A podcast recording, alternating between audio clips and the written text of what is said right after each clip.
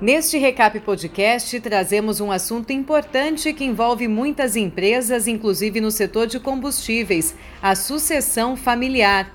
Para isso, nós convidamos o consultor de negócios do Sebrae São Paulo, Cisínio Neto. Ele é especialista em gestão estratégica e atua no Sebrae desde 2011.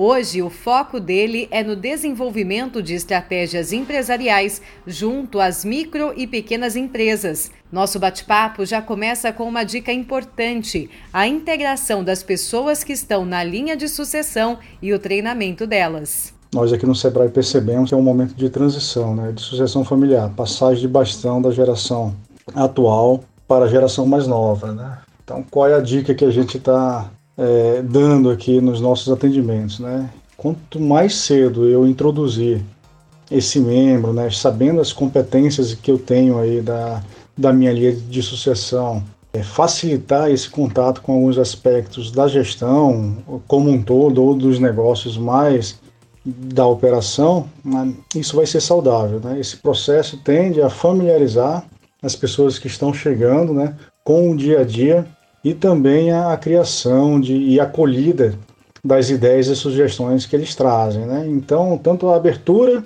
é, é importante para não limitar né, essa chegada e causar aí, é, um estresse. Né? Lembre-se que a ideia é poder treinar para quando o jogo começar de fato, ele está em situação de tomar as decisões tal como você que está à frente dos negócios é, tomaria e tem tomado ao longo desses anos aí. Então deixe eles confortável, legal que eles entendam toda a operação, que eles fiquem um tempo fazendo um rodízio aí em algumas áreas, né, antes de, de ter lá a, a decisão, né, o bastão na mão, efetivamente tomando decisões aí de magnitude maior. Então é acolher, observar os talentos, dar suporte enfim, né, colocá-los eles é, é, aptos aí no dia a dia, lembrando que a transição ela é um processo, ninguém está pronto, né, então você vai ter que condicioná-los aí, fazendo verdadeiros ensaios de laboratórios, né, e vendo aonde que eles poderão contribuir com as suas competências, com as suas habilidades, de forma a gerar os maiores resultados aí para a empresa e também uma segurança né, para você é, ir se afastando aos poucos na medida em que você sentir confiança e segurança para deixá-los aí tocar toda a operação. O especialista em gestão estratégica também faz uma análise diante de todo o contexto da pandemia e traz pontos de atenção para os empresários, inclusive dentro das empresas familiares. Não está sendo fácil alcançar o ponto de equilíbrio da operação, porque a minha demanda ela diminuiu né, bastante, portanto as receitas, né, e eu tenho que equilibrar a operação, cortando recursos necessários, tomando decisões difíceis aí. Então eu tenho que, que trabalhar aí é, é, com os meus fornecedores, né, negociando prazos mais elásticos em função da, da minha capacidade ou da minha geração de demanda atual. Talvez não seja possível hoje ficar com, com os tanques de abastecimentos completamente cheios, né? Porque eu tenho uma demanda que, que já não justifica. Tá? Então até eu não, não tenho um sinal claro de que o mercado voltou a ficar aquecido, é bom eu cuidar da administração do meu caixa, né, trazendo a operação para que essa balança possa ser equilibrada novamente. Olhar o caixa da empresa, tentando equilibrar aí essa balança e administrar muito bem o ponto de equilíbrio. Tá? Se o cenário de receita foi modificado, cabe ao gestor tomar as decisões para equilibrar também os custos e as despesas do outro lado da balança. Aí.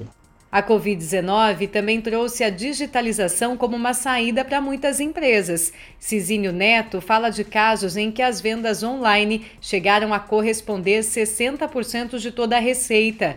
Ele vê isso como algo que de fato veio para ficar com o futuro das empresas familiares em canais híbridos. A digitalização foi uma alternativa né, para ativar um canal que algumas empresas familiares não utilizavam né, com tanta eficiência tá? não utilizava tudo que ela poderia trazer de reforço. Ela não é a única alternativa né? e não será também o único canal a existir. Tá? Depois que esse fluxo de, de, de pessoas aí é, voltar né, a poder circular, o canal físico ele sempre foi e vai continuar sendo importante. A gente tem experiências de empresas familiares cujo canal digital né, foi responsável por 40%, 50%, até 60% do faturamento que a empresa tinha antes, só com atendimento físico. Então, dificilmente essa será uma empresa que vai abortar o canal digital. Pelo contrário, o canal físico ela já sabe como funciona e faz muito bem. O canal digital foi para aprender, né? Alguns aprenderam muito rapidamente, outros ainda estão aprendendo mas ele já trouxe né, a, o resultado que se esperava dele. Então eu considero que eh, ambos os canais poderão coexistir, né, e até a possibilidade de novos canais híbridos aí também para as empresas familiares, né. O especialista em gestão estratégica do Sebrae São Paulo ressalta que essa atuação no mundo digital tem que vir com inovação e atuação voltada para reforçar a marca, fidelização e também na diferenciação da concorrência. É preciso avaliar quais são os ajustes que são necessários para então atender essa demanda no universo online. É muito importante a empresa familiar é, identificar né, qual é o nível de concorrência que ela está submetida e sempre aprimorar aí, é, os ganhos que esses canais podem trazer. Tá? Não adianta só ir para o digital, eu tenho que ir para o digital e me destacar frente à concorrência que eu tenho no mercado que eu atuo. Então, como eu posso fazer isso? Eu posso fazer isso com inovação, né? identificando atributos que são percebidos pelo meu mercado que eu não dou tanto destaque hoje, deveria dar, né? E uma forte aí presença digital, não só por meio da compra, mas também para fortalecer a minha marca e fazer ela ter mais audiência e, naturalmente, essa audiência se converter também em compras, né? Fidelizar os meus clientes e aumentar minha base de clientes também.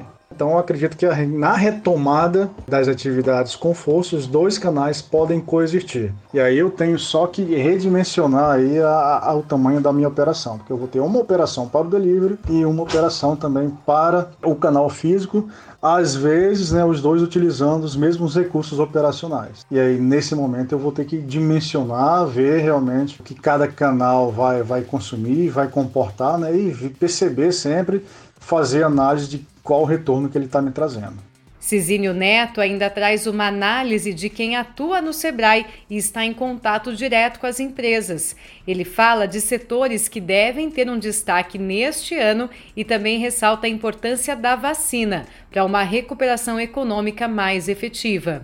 Eu acho que em determinados setores e segmentos há sim um espaço para aumentar mercado, por exemplo, no agronegócio, né? Possível é, exportar, o consumo está em alta em outros países também, o câmbio é favorável. Em outros segmentos, onde a gente tem um, um consumo afetado né, pela disponibilidade de renda, com alta taxa de desemprego, talvez essas empresas posicionadas para esse contingente do mercado possam sentir um pouquinho mais e não ser possível, talvez, um aumento expressivo de vendas em relação ao que a gente verificou no passado. Okay? Então, para algumas empresas, sim, é possível aumentar, né? ainda que o ano seja bem desafiador. A gente está falando de 2021. O rescaldo da crise é, virá na sequência, né? e ele terá um impacto social e econômico também. Okay? Então, é possível é, é, que a gente entenda aí a dinâmica é, que vai mover esses consumos, né? Isso vai impactar mais setores suscetíveis à questão da renda e outros menos aí, né? Se eu puder me aproveitar da, da, da, da, situação do câmbio, ótimo, né? Outro exemplo aí, as empresas familiares do setor da construção civil, né, aquecida. A gente vê a, a Caixa Econômica projetando recordes aí de desembolsos para crédito imobiliário com relação à vacina, a gente aguarda, espera e tem fé né, que os nossos números aí de vacinados vão subir né, exponencialmente nos próximos dias, nos próximos meses, fazendo com que a gente, enfim, possa voltar aos poucos aí à normalidade.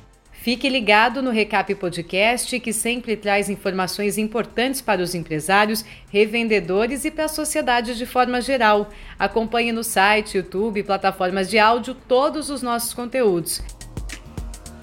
Glaucia Franchini para o Recap Podcast, abastecendo a revenda com informação em poucos minutos.